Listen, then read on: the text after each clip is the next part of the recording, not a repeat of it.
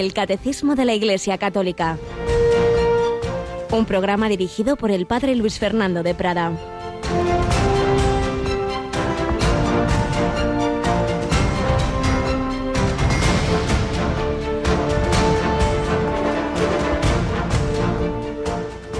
El Dios del cielo suscitará un reino que nunca será destruido, ni su dominio pasará a otro pueblo, sino que destruirá y acabará con todos los demás reinos y él durará por siempre. Alabados sean Jesús, María y José, muy buenos días.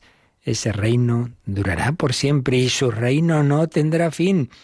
Hoy la primera lectura de la misa nos ofrece ese sueño que tuvo el rey Nabucodonosor de esa estatua de oro, de plata, de bronce, pero con los pies de barro. Cae una piedrecita y esos pies son golpeados por la piedra y la estatua se rompe en mil pedazos y esa piedra es un signo del reino de Dios. Celebrábamos el otro día a Jesucristo, Rey del universo. La verdad es que uno dice, pues no, no, en este nuestro mundo no, no es precisamente que reine, no, no, pero es verdad que sigue reinando por nuestro Señor Jesucristo, tu Hijo, que vive y reina contigo. Decimos al final de las oraciones, pero un reino en el que juega con nuestra libertad, con nuestras rebeliones, con la apostasía silenciosa de nuestro mundo, con la permisión del mal, con la permisión de las acciones del maligno que existe, de los demonios que dice San Ignacio, que están en esa bandera de Satanás contra la de Jesucristo. Sí, estamos en una guerra que comienza en esa primera escena que nos cuenta el Génesis y terminará con esas imágenes también simbólicas del Apocalipsis, esa mujer vestida de sol, la luna por pedestal enfrente del dragón rojo. Es cierto, sí, pero también sabemos que el rey sabe lo que hace y lo que permite, que él permite el trigo y la cizaña, porque hay que dar tiempo a que se pueda convertir la cizaña, todos los que puedan, pues ser conquistados también por la paciencia del trigo, por la paciencia de los buenos, no respondiendo al mal con el mal, sino con el bien y por supuesto con la oración y en la confianza y todo lo que no se edifique en el Señor acabará cayendo. Esto que contempláis llegará un día en que no quedará piedra sobre piedra, dice Jesús en el Evangelio a propósito de aquel orgullo legítimo, por otra parte, pero que se convertía en no tan bueno cuando los judíos veían ese templo de Jerusalén, del que en efecto pocos años después no iba a quedar piedra sobre piedra. Solo lo que se edifique en Jesucristo quedará personalmente y socialmente.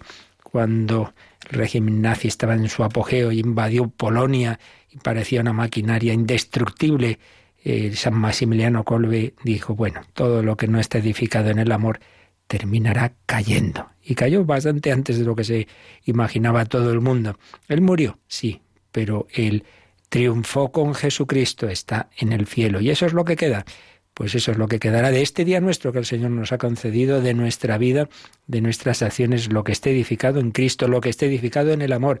Se lo pedimos por medio de María, lo pedimos por medio de un jovencito belga, Juan Bermans, que entró jovencito la compañía de Jesús, murió jovencito y fue un santo de la vida ordinaria. No hizo así grandes cosas, pero él intentaba todos los detalles, todos, cuidarlos mucho. Uno de los santos de la vida ordinaria, como siglos después sería Santa Teresita del Niño Jesús. Pues sí, pedimos esa santidad del día a día y seguimos en esta clave misionera, seguimos conociendo vidas, testimonios de hombres y mujeres que han respondido a su vocación a la santidad y a la misión con estos textos que nos ofreció la cobración para la evangelización de los pueblos, que enseguida vamos a contar otro más, pero antes de ello tenemos con nosotros aquí a Cristina Rubio. Buenos días, Cristina. Muy buenos días, padre.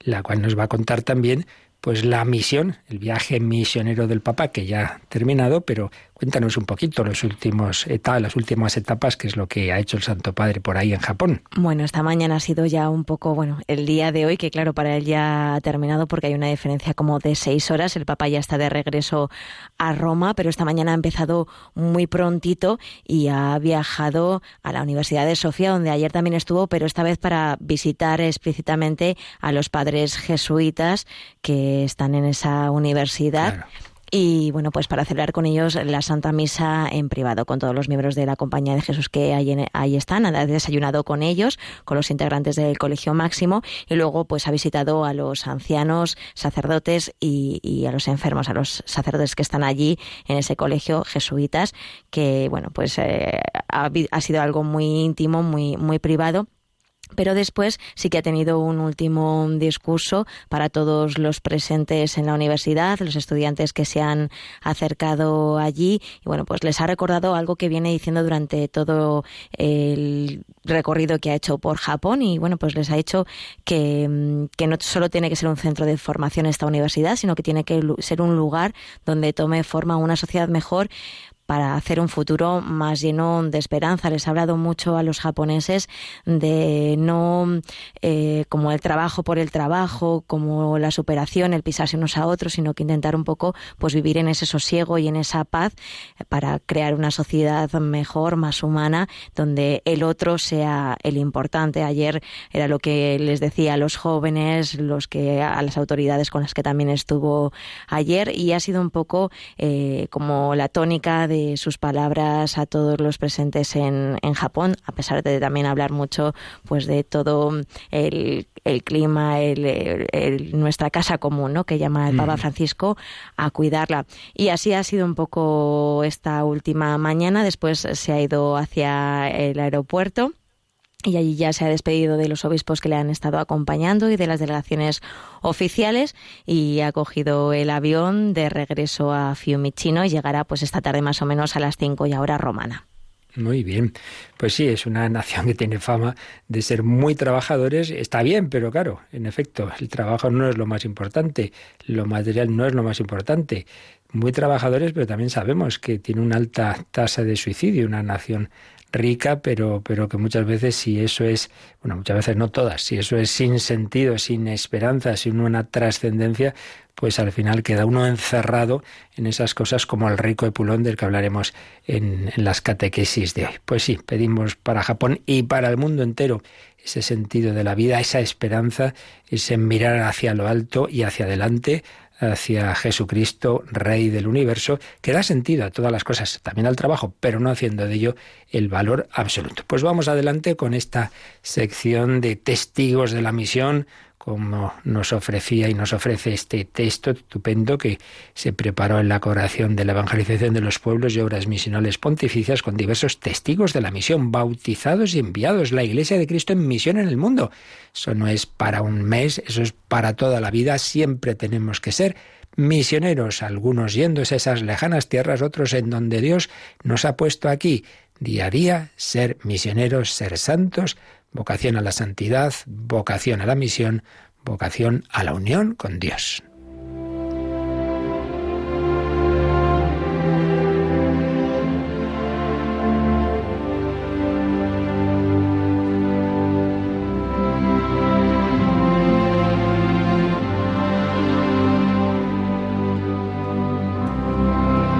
Beato Pedro Torot, 1912 1945.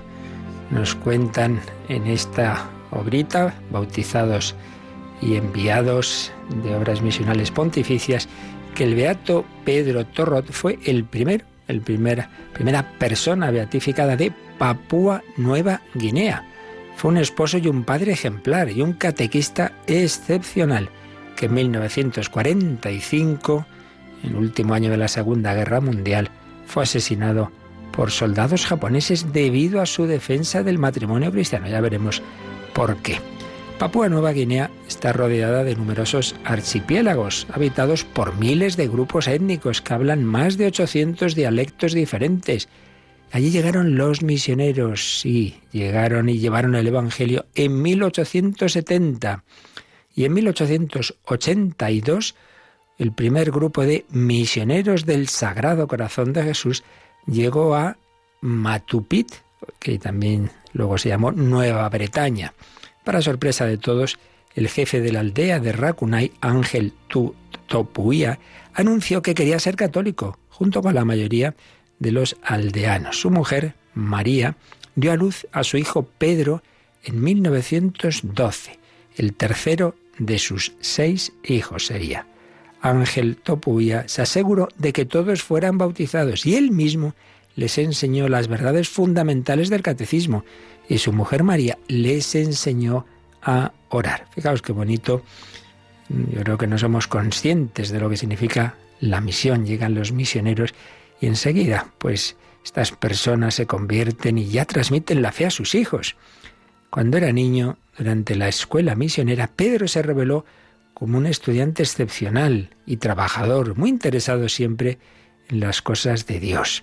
El chico tenía una vena muy vivaz, pero era atento y servicial. Solía trepar a las palmeras para recoger cocos y ofrecérselos a los aldeanos ancianos, aunque, como era hijo de un gran jefe, podía haber pedido que otros se lo sirvieran.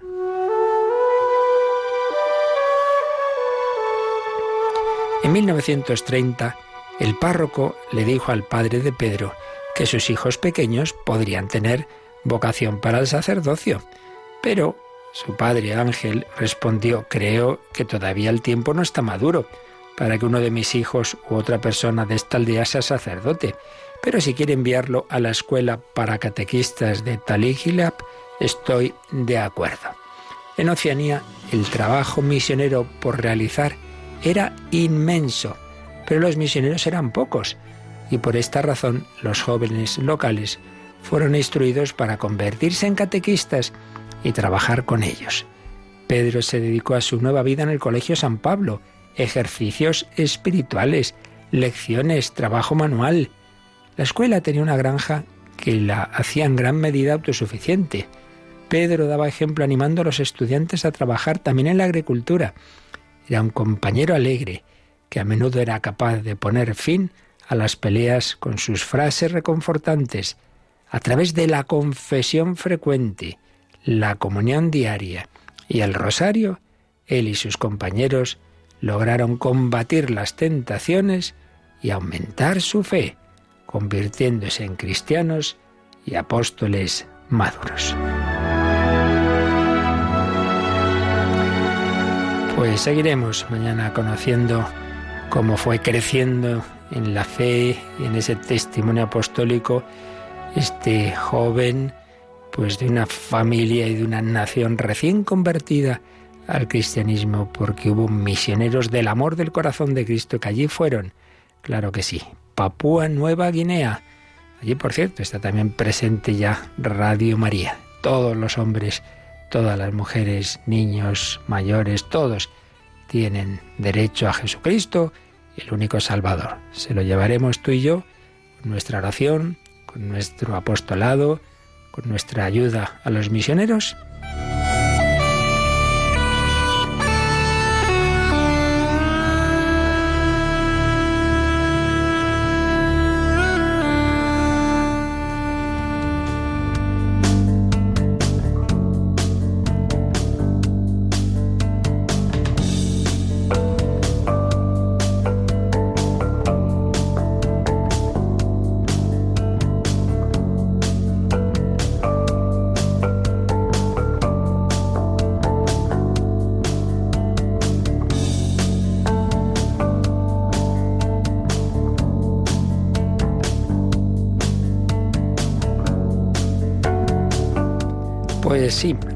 recibieron la fe, con la fe la esperanza en la vida eterna, en la resurrección de Cristo y de la nuestra.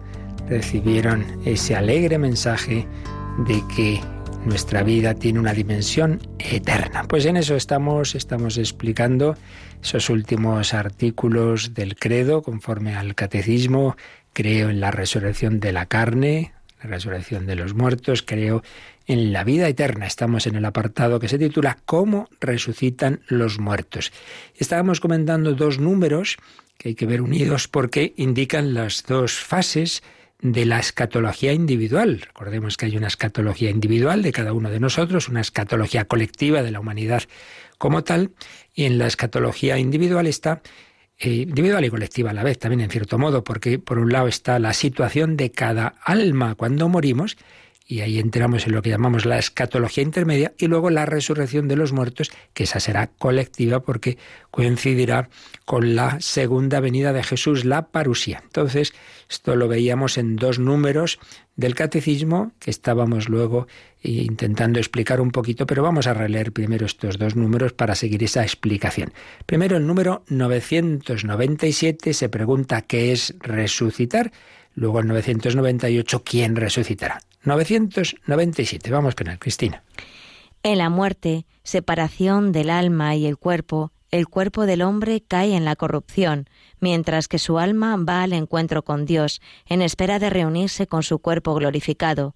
Dios en su omnipotencia dará definitivamente a nuestros cuerpos la vida incorruptible, uniéndolos a nuestras almas, por la virtud de la resurrección de Jesús. Entonces, como veis, en este número 997 se recoge pues la fe de siempre, lo que desde el primer momento, como veremos ahora enseguida en el Nuevo Testamento, lo que desde el primer momento pues creyeron los cristianos, a saber que el ser humano tiene dos principios unidos sustancialmente, desde luego, por ello su, separación no deja de ser algo violento y que pide pues el volver a la, a la unión, pero en la muerte se produce esa separación de alma y cuerpo. Dos principios que, que, nos forman, ¿no? que nos constituyen. De manera que el cuerpo queda aquí, en el sepulcro, en la corrupción, salvo que el Señor pues lo, lo, haga un milagro y salvo evidentemente lo que hizo con el cuerpo de nuestro Señor Jesucristo, que resucitó con el cuerpo de la Santísima Virgen María, que fue elevada al cielo en cuerpo y alma, y puede que en algunos casos más, como nos cuenta la Biblia y luego también recordaremos, por ejemplo, de Elías. Pero en principio esto es lo que ocurre. Separación de alma y cuerpo, el cuerpo queda aquí y en cambio el alma sigue viviendo, nunca muere. Inmortalidad del alma. Por eso hablamos de una escatología intermedia, de una situación de esas almas después de la muerte intermedia, intermedia entre su muerte y el final de la historia, entre su muerte y la resurrección final, que será eso, pues al final de la historia. Una resurrección que para aquellos que hayan muerto en Jesucristo será una prolongación de la propia resurrección de Jesús, pero una resurrección que en realidad se va a dar en todos los seres humanos, porque, repetimos, no deja de ser algo antinatural esa separación de alma y cuerpo. Por eso leemos ahora el siguiente número, el 998, que se pregunta eso si van a resucitar todos los hombres o no. ¿Qué responde este 998? Todos los hombres que han muerto, los que hayan hecho el bien, resucitarán para la vida, y los que hayan hecho el mal, para la condenación. Son palabras del propio Jesucristo en San Juan 5, 29, y que ya pues prácticamente venía a decir lo mismo el final del Antiguo Testamento, ya en ese final de esa revelación de Dios en el Antiguo Testamento, se había afirmado esta resurrección universal en el capítulo 12, 12, 2 del profeta Daniel. Por tanto, tenemos estos dos puntos de referencia, la muerte de cada uno de nosotros, esa separación de alma y cuerpo, y el final de la historia, la resurrección universal. Habíamos visto también que partiendo de algunos teólogos protestantes se había empezado a extender a principios del siglo XX algo que nunca, prácticamente nunca, salvo alguna cosa muy, excepcional, eh, se había defendido y era que mm, la negación de esa escatología intermedia. En algún caso, que alguna teoría que no sigue prácticamente nadie, de un tal Stange en 1925 diciendo que en la muerte muere el hombre entero, cuerpo y alma. Y entonces la resurrección sería como que Dios vuelve a crear a ese hombre al final de la historia. Pero claro, entonces ya, digamos, ya no es el mismo sujeto, si no queda nada, no queda el yo de ese individuo. Fue una teoría que no siguió prácticamente nadie. Pero en cambio, otra teoría, que esta sí ha sido más seguida, decía que en el momento de la muerte, como ya se entra en otra dimensión, se entra, se diría, decían en la eternidad, bueno, pues en realidad ya allí ya ocurre todo a la vez, ya se produciría la resurrección eh, tras la muerte. Y entonces, bueno, esto es una cosa muy sorprendente que no responde para nada a los datos de la revelación. Y estábamos indicando que las reflexiones teológicas que hay que hacer, que pasó la teología, pero nunca pueden, digamos, separarse de lo que Dios mismo nos ha dicho en la escritura o la tradición, sino ver cómo lo intentamos entender, pero nunca en contra de ello. Y entonces estamos viendo que en efecto, en, las, en, eso, en esa revelación de Dios, pues lo que se afirma es esta esta escatología intermedia, no esa, esa negación de que de, la escatología intermedia no es decir que ya se produce la resurrección al morir. Eso es que está absolutamente en contra de todo lo que nos enseña el Nuevo Testamento. Y por otro lado, aquí el error está en confundir el hecho de que es verdad que cuando salimos de este mundo el alma entra en otra dimensión y que el tiempo del más allá no es el tiempo de aquí, eso ya es, es cierto, pero lo que no podemos es confundir que no sea el tiempo como aquí, a decir que eso es ya entrar en el eterno presente de Dios, como si eh, una criatura dejara de ser criatura. Pues no, seguimos siendo criatura. Y la criatura siempre tiene un, un, tiempo, es decir, una sucesión, un antes y un después, que será distinto al tiempo de la materia de aquí, ¿vale? Pero eso no quiere decir que no haya un antes y después. La criatura siempre es criatura. Hay un tiempo psicológico, hay un tiempo del corazón o antropológico que decía San Agustín.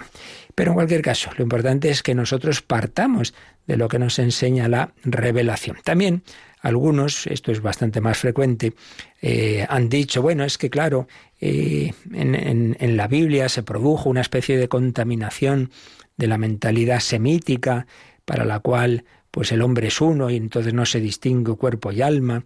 Eh, se, se, contaminó eso con la filosofía griega y claro, por eso hay una mezcla en la Biblia de lo semítico y lo griego. Bueno, vamos a ver, que nosotros lo importante es la revelación de Dios, la cual se sirve de lo judío, de lo griego, y por otro lado también decíamos que es muy simplista decir lo judío y lo griego, como si no hubiera en ese judío y en, ese, en esa filosofía judía, en ese mundo judío y semítico y en ese mundo griego, como si todo el mundo dijera lo mismo, como si no hubiera una evolución en, el, en la filosofía griega como si dijera lo mismo Platón, Aristóteles, hombre, que no, hay claras diferencias y una clara evolución. Y por supuesto, en la antropología bíblica, pues también Dios fue enseñando, como en todo lo demás, hay una revelación progresiva que resumimos y ahora, lo, ahora intentaremos resumir el resumen eh, para empalmar con lo que estábamos diciendo el día pasado. Y teniendo muy claro que Dios se sirve de todo.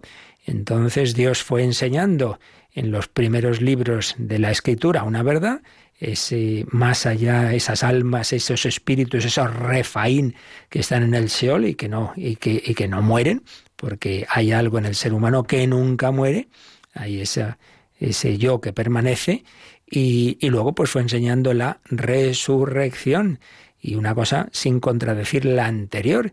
Y los últimos libros, particularmente el libro de la sabiduría, pues tienen ese, esa mentalidad que se parece a la griega. Bueno, ¿y qué?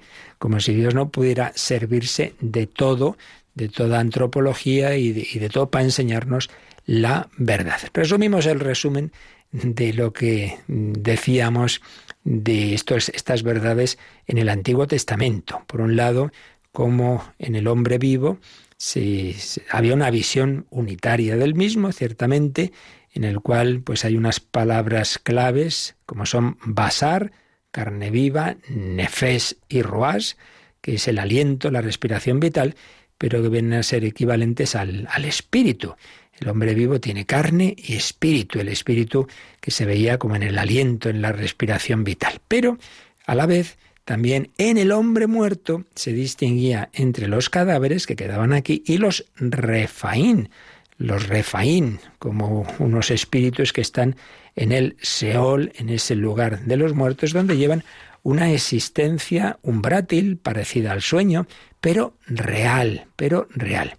Como al principio se veía el, Seol como un domicilio común de todos los muertos, pero también como poco a poco se fue viendo que ahí hay una retribución que no es lo mismo el que uno haya vivido conforme a la ley de Dios, a la verdad, a la justicia, etcétera, a todo lo contrario. Y como en el Seol, entonces se fue viendo que había dos estratos, como aparece en la parábola de Pulón y Lázaro.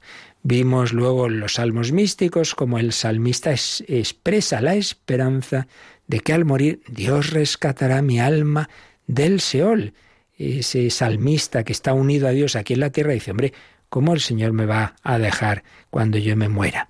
Esa confianza en esa intimidad con Dios después de la muerte. Con lo cual, cada vez se va viendo más claro esa diferencia en el más allá entre quien ha vivido unido a Dios y el que no.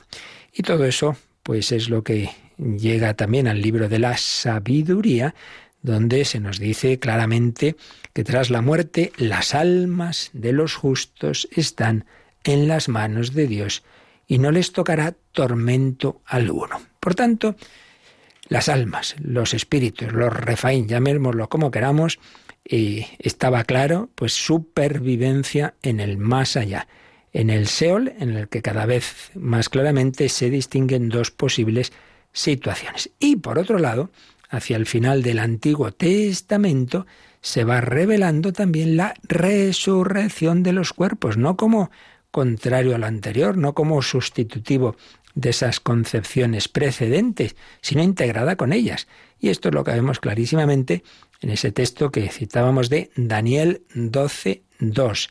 Daniel 12.2, donde se dice que, que todos, todos resucitarán, todos, los unos para la vida eterna, los otros para el oprobio, para el horror eterno. Todos resucitaremos.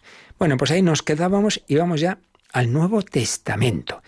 Eh, estamos eh, siguiendo la síntesis que el padre Cándido Pozo hacía de sus propias obras extensísimas sobre este tema, que lo estudió muy a fondo, pero usando ahora una conferencia en la que él mismo resumía esto, aunque lo ampliemos con alguna cosilla más. Textos fundamentales del Nuevo Testamento sobre cuerpo, alma y el destino de ambos. Hay uno famoso en Mateo 10, 28. Mateo 10, 28. No temáis a los que matan el cuerpo, pero no pueden matar el alma. Temed más bien al que puede arruinar cuerpo y alma en la gehenna. Dice Jesús en ese contexto en el que anuncia persecuciones. Dice, bueno, pero no tengáis miedo, no tengáis miedo a los que matan, solo pueden matar el cuerpo.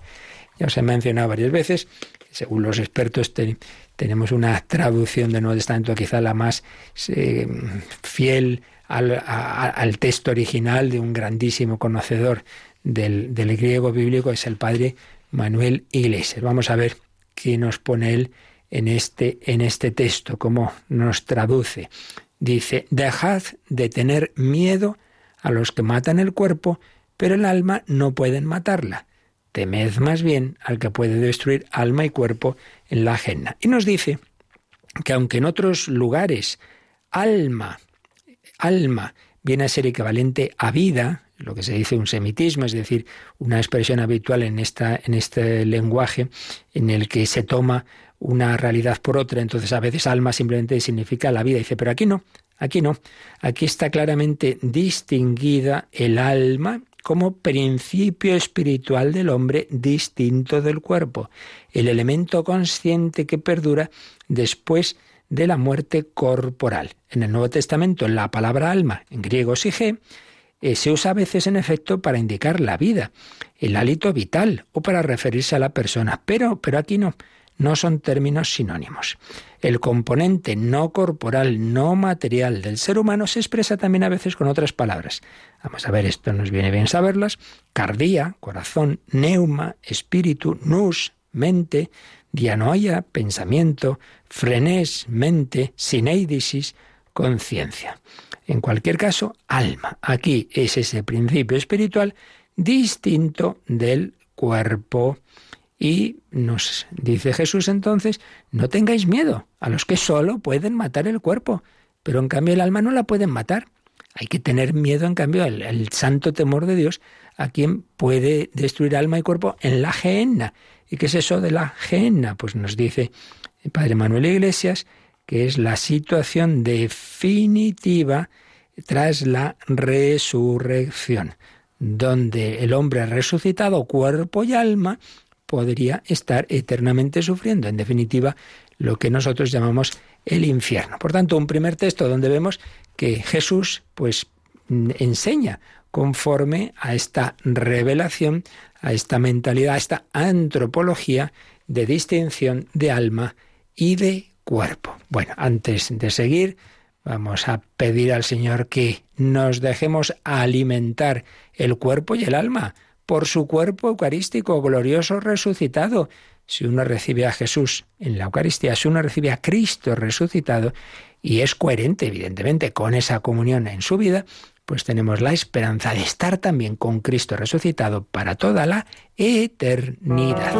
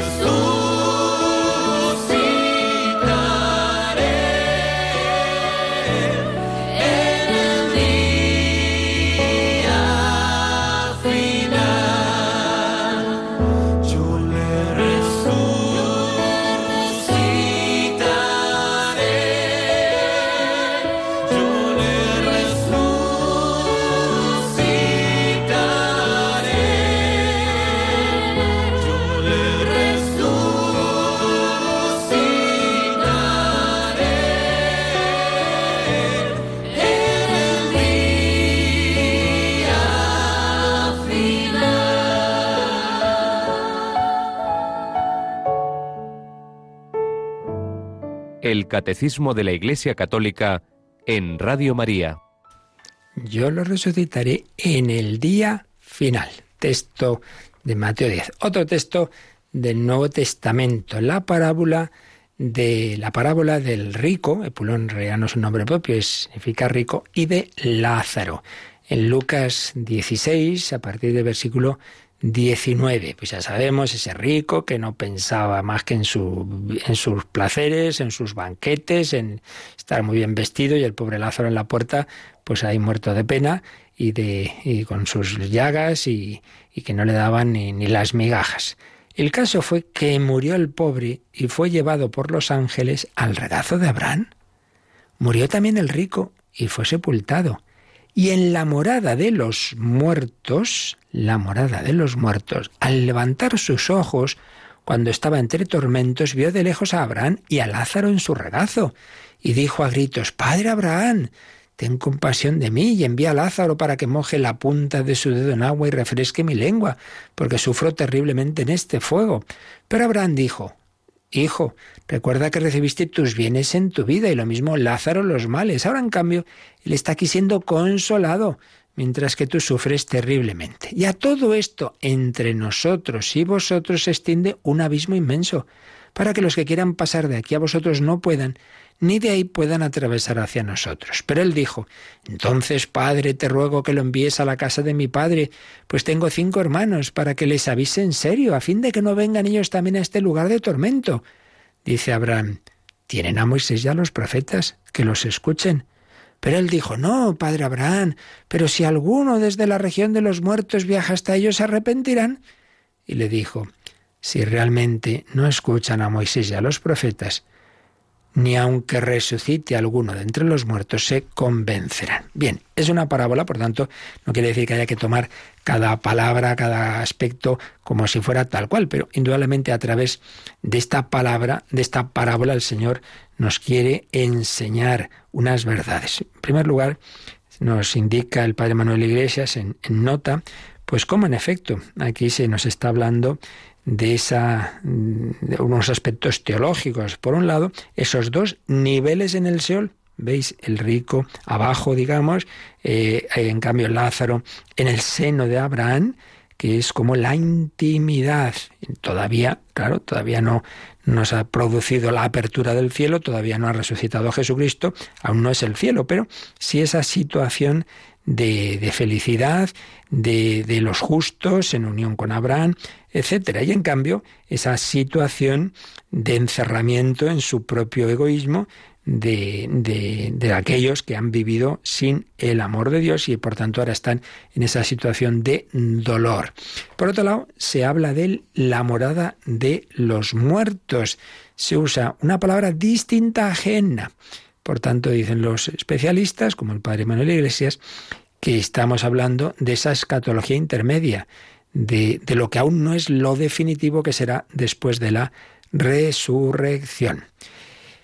Entonces, eh, bueno, luego también como lo que en el fondo está diciendo el, el, rico, está pidiéndole a Abraham es que resucite ya, que resucite Lázaro, entonces se presente allí a sus hermanos y a ver si así esto se convierte. Y dice, y dice Moisés, no, mira, si, si uno no, no se quiere convertir ante la, la, la predicación, aunque resucite un muerto, no lo va a hacer, y eso es así. Muchas veces, bueno, y de hecho Jesús resucitó a Lázaro y algunos sí se convirtieron, pero otros se endurecieron en su odio a nuestro Señor Jesucristo. Por tanto, un otro texto, pues, donde vamos viendo que se mantiene esa escatología intermedia y luego la espera de la resurrección final. Pero hay un texto que este ya no es parábola, sino que es realidad precioso, que es cuando Jesús muere y tiene junto a sí a los ladrones. ¿Qué le dice el que llamamos el buen ladrón? Jesús, acuérdate de mí cuando vengas en tu reino. Bueno, esa parte final, ya sabéis, claro, la, traducción es, muchas veces se, discute, ¿no? ¿no? No es tan fácil traducir una lengua distinta. Eh, y concretamente en este caso el griego bíblico. Para Iglesias, por ejemplo, traduce acuérdate de mí cuando vuelvas como rey. Pero bueno, importa menos eh, este matiz. Lo importante es que el ladrón está hablando, primero, de Jesús como rey y segundo, de algo, pues, de, de, una, de una época futura. Cuando vuelvas como rey, cuando vuelvas con el reino, eh, cuando llegues a tu reino, eh, en definitiva, le está pidiendo algo para, para el final. Pero Jesús le responde, hoy estarás conmigo en el paraíso hoy, hoy mismo. No, es, no, hace falta esperar a esa resurrección final, no hace falta esperar a que yo vuelva en la parusía. Hoy ya estarás conmigo en el paraíso, en el paraíso. Este es equivalente al regazo de Abraham que veíamos en la parábola, pero aquí ya es la intimidad conmigo. Ya no es con Abraham, es con Jesús. Hoy estarás conmigo en el paraíso. Pero la palabra que usa paraíso pues será, en efecto, de nuevo, no la morada definitiva después de la resurrección del fin del mundo, sino esta etapa intermedia de las almas con Dios y con Jesús. Hoy estarás conmigo en el paraíso. Tres textos eh, evangélicos en Mateo y en Lucas. Pero quien nos va a detallar más, pues lo que se refiere al, al, más allá y donde realmente los textos en los que se ha ido basando pues toda la tradición de la Iglesia están fundamentalmente en San Pablo. ¿Qué nos dice San Pablo sobre todas estas verdades? En primer lugar, fundamental, eh, todo ese cristianismo primitivo mira hacia la parusía, el Señor volverá. Ven, Señor Jesús. Y entonces, eso que va a ser al final de la historia, San Pablo distingue clarísimamente la muerte de cada uno de los cristianos y lo que ocurrirá al final de la historia, clarísimamente. Por tanto, lo que decíamos antes, esa teoría de que coincide la muerte de cada uno con la resurrección, pues no tiene ningún fundamento en el Nuevo Testamento. Pero podemos fijarnos en concreto, pues en algunos textos donde San Pablo distingue también lo que puede ocurrir cuando vuelva Jesús. Dice, algunos estarán vivos, claro. Entonces esos, esos van a tener mucha suerte porque esos no van a sufrir la separación de alma y cuerpo.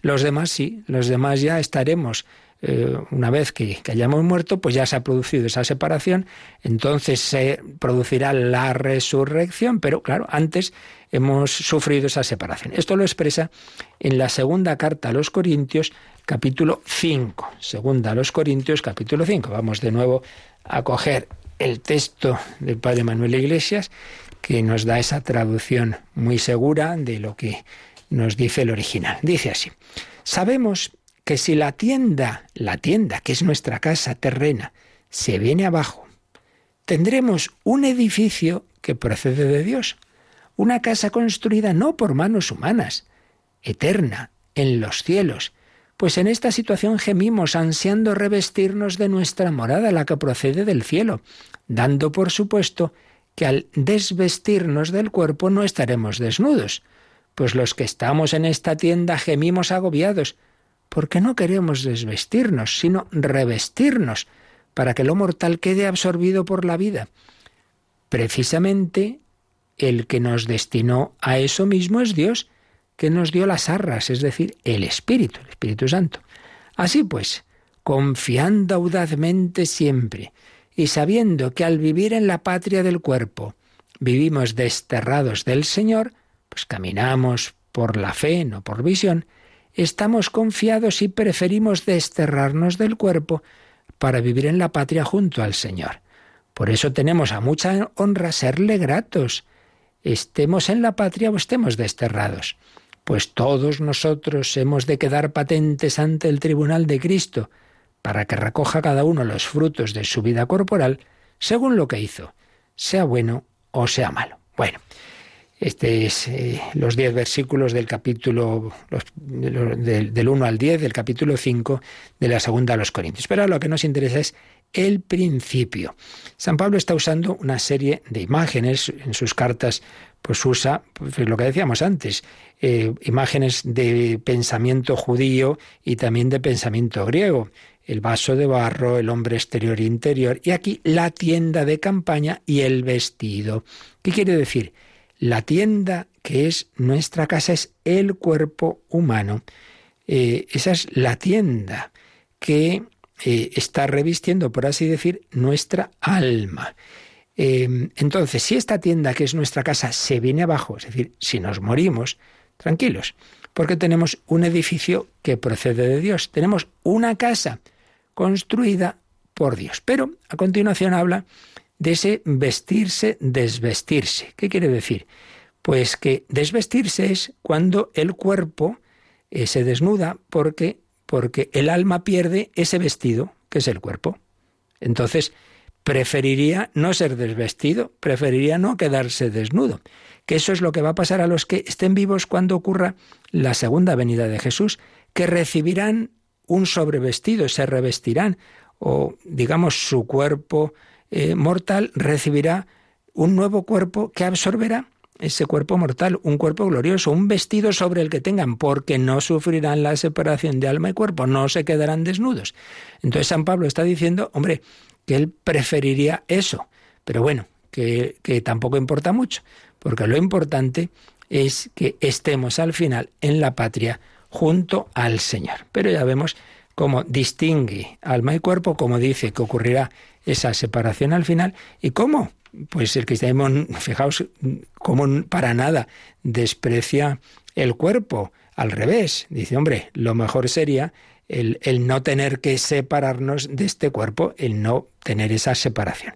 Y esa dualidad, que no es lo mismo que dualismo, está también en su preciosa carta a los filipenses capítulo 1 de Filipenses, ahí está también San Pablo pensando, ¿qué va a pasar conmigo? ¿Me voy a morir prontito? ¿Me voy ya? ¿Me quedo con los filipenses? Vamos a ver qué nos dice esta carta, un texto realmente precioso. Dice, ahora como siempre, ahora como siempre, eh, será engrandecido en eh, Cristo en mi cuerpo, sea por mi vida, sea por mi muerte. Sea que yo muera, sea que yo viva, pues lo importante es, es la gloria de Cristo. Pues para mí, vivir es Cristo y morir es una ganancia. Mi vida es Cristo y la muerte una ganancia. Pero si vivir corporalmente me supone trabajar con fruto, no sé qué elegir. De hecho, me veo apremiado por las dos posibilidades, ya que tengo el deseo de emprender la marcha para estar con Cristo. Sería muchísimo mejor, es con mucho lo mejor. Pero por otro lado, permanecer en esta vida corporal es más necesario en atención a vosotros. Y convencido de esto sé que me quedaré y seguiré con todos vosotros, para vuestro gozoso crecimiento en la fe, para que os gloriéis más, os gloriéis más en Jesucristo por mi causa, por mi presencia otra vez entre vosotros. O sea, ¿qué le está diciendo? Bueno, yo por mí me moriría y me iba con Jesucristo, que es con mucho lo mejor, muchísimo mejor. Pero si quedarme con vosotros os viene bien, pues nada, me quedaré y me parece que esto es lo que va a pasar. Entonces, pues vemos aquí en, San Pablo también esa, esa distinción, eh, esa situación de, de dualidad de entre, entre la muerte, que él, que la verdad, pues, pues diría, estoy, estoy contento de que esa separación, o sea, bueno, pues yo me voy con el Señor, es con mucho lo mejor. Dice, deseo desmontar la tienda y estar con Cristo. Estar con Cristo. Se presupone esa dualidad entre la tienda corporal y un sujeto que la abandona para estar con el Señor. Cosa que, por cierto, aparece también en la segunda carta de San Pedro, segunda Pedro 1.14, dice ahí San Pedro, sabiendo que pronto tendré que despojarme de mi tienda. En fin, distintos textos con diversas imágenes en las que claramente aparece esa distinción entre el cuerpo y el alma y saber, bueno, pues que al morir uno se despoja de esa tienda, uno se desviste, uno, pues bueno, se queda el alma pues sin ese, ese, ese regalo que Dios le ha hecho en la vida, que es el cuerpo, esperando su resurrección. Y que, hombre, si pudiera ser, pues no tener que hacer esa separación, pues mejor. Por tanto, por un lado, es el reconocer que hay una etapa intermedia en que se produce esa separación, pero fijaos la diferencia entre esto y el dualismo. Eh, de tipo, y este, en este caso ya sí, platónico, es que en esa mentalidad platónica, ni neoplatónica y orientalista, el cuerpo es algo malo. Y entonces lo que uno está deseando es prescindir del cuerpo.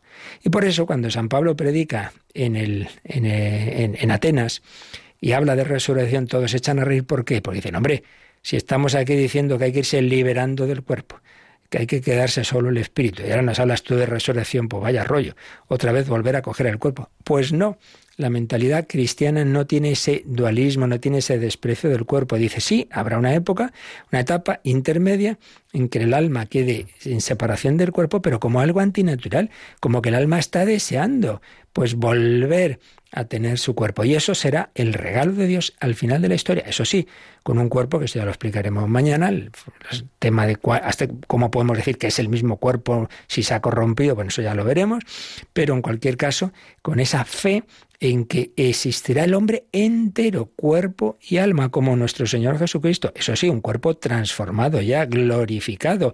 Cuerpo del Señor, el cuerpo glorioso, el cuerpo de la Virgen María, glorificados, transformados, sí, sí, pero cuerpo. No soy un fantasma. Mirad mis manos y mis pies. Tomás, ven aquí, mete tu dedo en las llagas. Tiene un cuerpo, un cuerpo glorioso, un cuerpo glorificado, sí, sí, pero un cuerpo. Eso será al final pero entre tanto hay esa separación, una separación que preferiría San Pablo que no se produjera, porque no es dualista, porque no estamos diciendo que bien, que ya me he liberado del cuerpo, que no, que es un regalo de Dios, templo del Espíritu Santo, pero que eh, eh, hay una etapa en la que como consecuencia del pecado, pues, pues sí, se produce esa separación, pero bueno, no pasa nada, con la esperanza de la resurrección final y entre tanto ya con la salvación de ese principio espiritual que llamamos alma. Bueno, estos son temas complejos por su propia naturaleza, pero que vayamos viendo pues cómo aparecen en estos textos de, en este caso hoy hemos visto de algunos del Nuevo Testamento y toda la tradición de la Iglesia se ha edificado sobre ellos y está sintetizado en esos números que hemos visto en el Catecismo, donde se distinguen esas dos etapas. La etapa de la escatología intermedia, en que sólo pervive el alma, y la, etapa final, la resurrección final, junto con la parusía y el juicio final, en que el ser humano, cuerpo y alma, pues ya tendrá esa situación definitiva de haber aceptado el amor, la intimidad con Dios que llamamos cielo, o haberlo rechazado que llamamos infierno. Lo dejamos aquí, seguiremos explicando todo esto con la gracia de Dios y pidiendo al Espíritu Santo que nos ilumine, porque claro, son realidades del más allá que nos superan, pero ahí está la fe, para fiarnos de lo que el Señor nos ha dicho. Pues vamos a darle gracias de nuevo por esa resurrección de Cristo, que es el fundamento de la nuestra. Si tenéis ahora cualquier duda, pues os recuerdan cómo la podéis eh, enviar.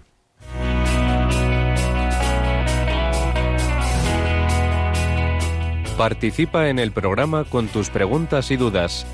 Llama al 91005 9419. 91005 9419. También puedes escribir un mail a catecismo arroba radiomaria.es. Catecismo arroba radiomaria.es.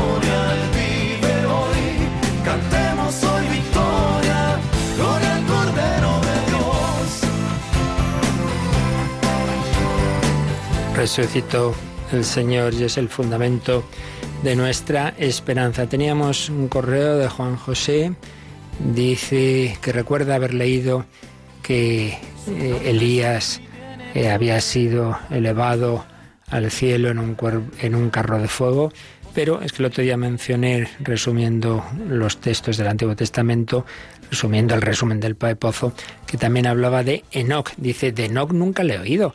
¿Dónde viene en la Biblia lo de Elías y Enoch? Bueno, lo de Elías viene en el segundo libro de los Reyes, en el capítulo segundo. Van Elías y su sucesor Eliseo por el río y de repente, mientras ellos iban conversando, de pronto bueno, ya habían atravesado el río, perdón, de pronto un carro de fuego con caballos de fuego los separó a uno del otro. Subió Elías al cielo en la tempestad. Eliseo lo veía, Padre mío, Padre mío, carro y caballería de Israel. Bien, este es el, texto sobre Elías. Siempre, por supuesto, si es difícil interpretar el Nuevo Testamento, no digamos el Antiguo, pero bueno, eso es lo que se nos cuenta en este segundo libro de los Reyes. Lo de Enoch simplemente es una mención en el capítulo 5 del Génesis, cuando se está hablando de los descendientes de Adán.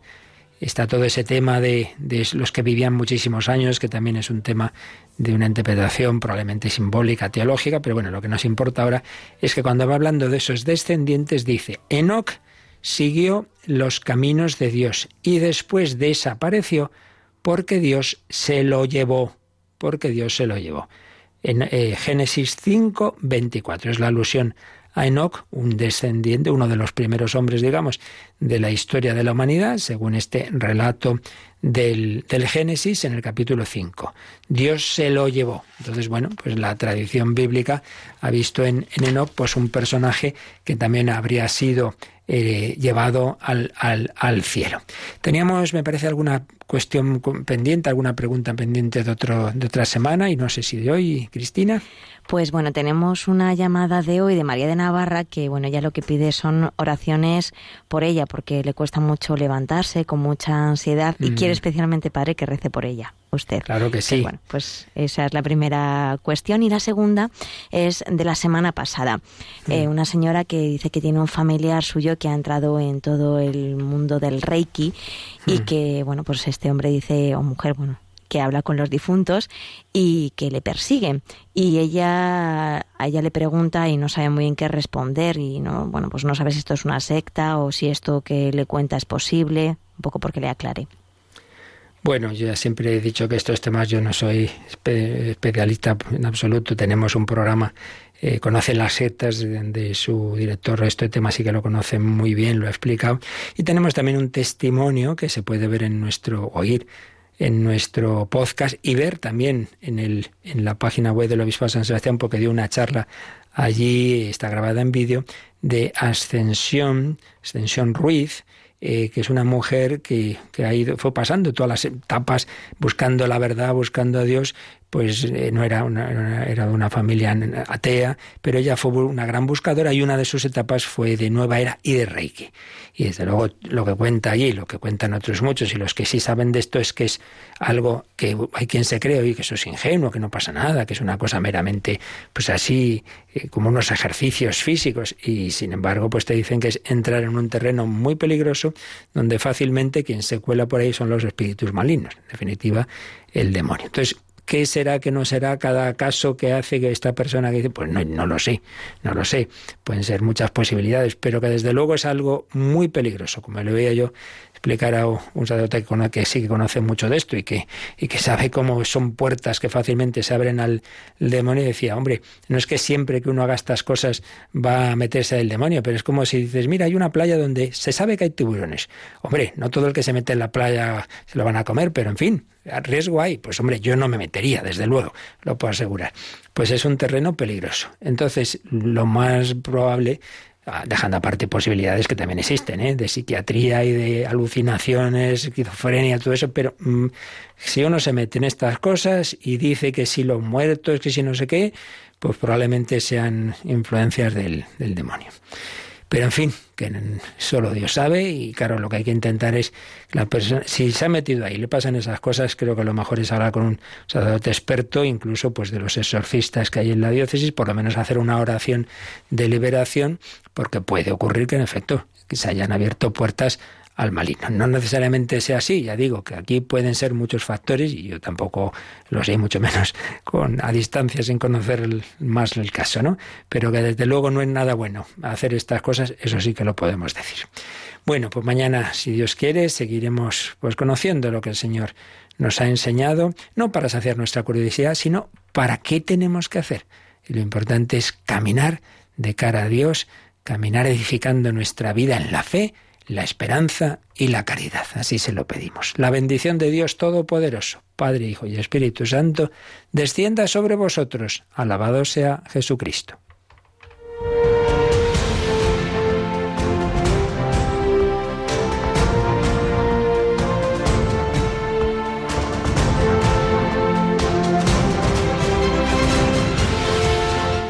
Han escuchado en Radio María el Catecismo de la Iglesia Católica un programa dirigido por el Padre Luis Fernando de Prada.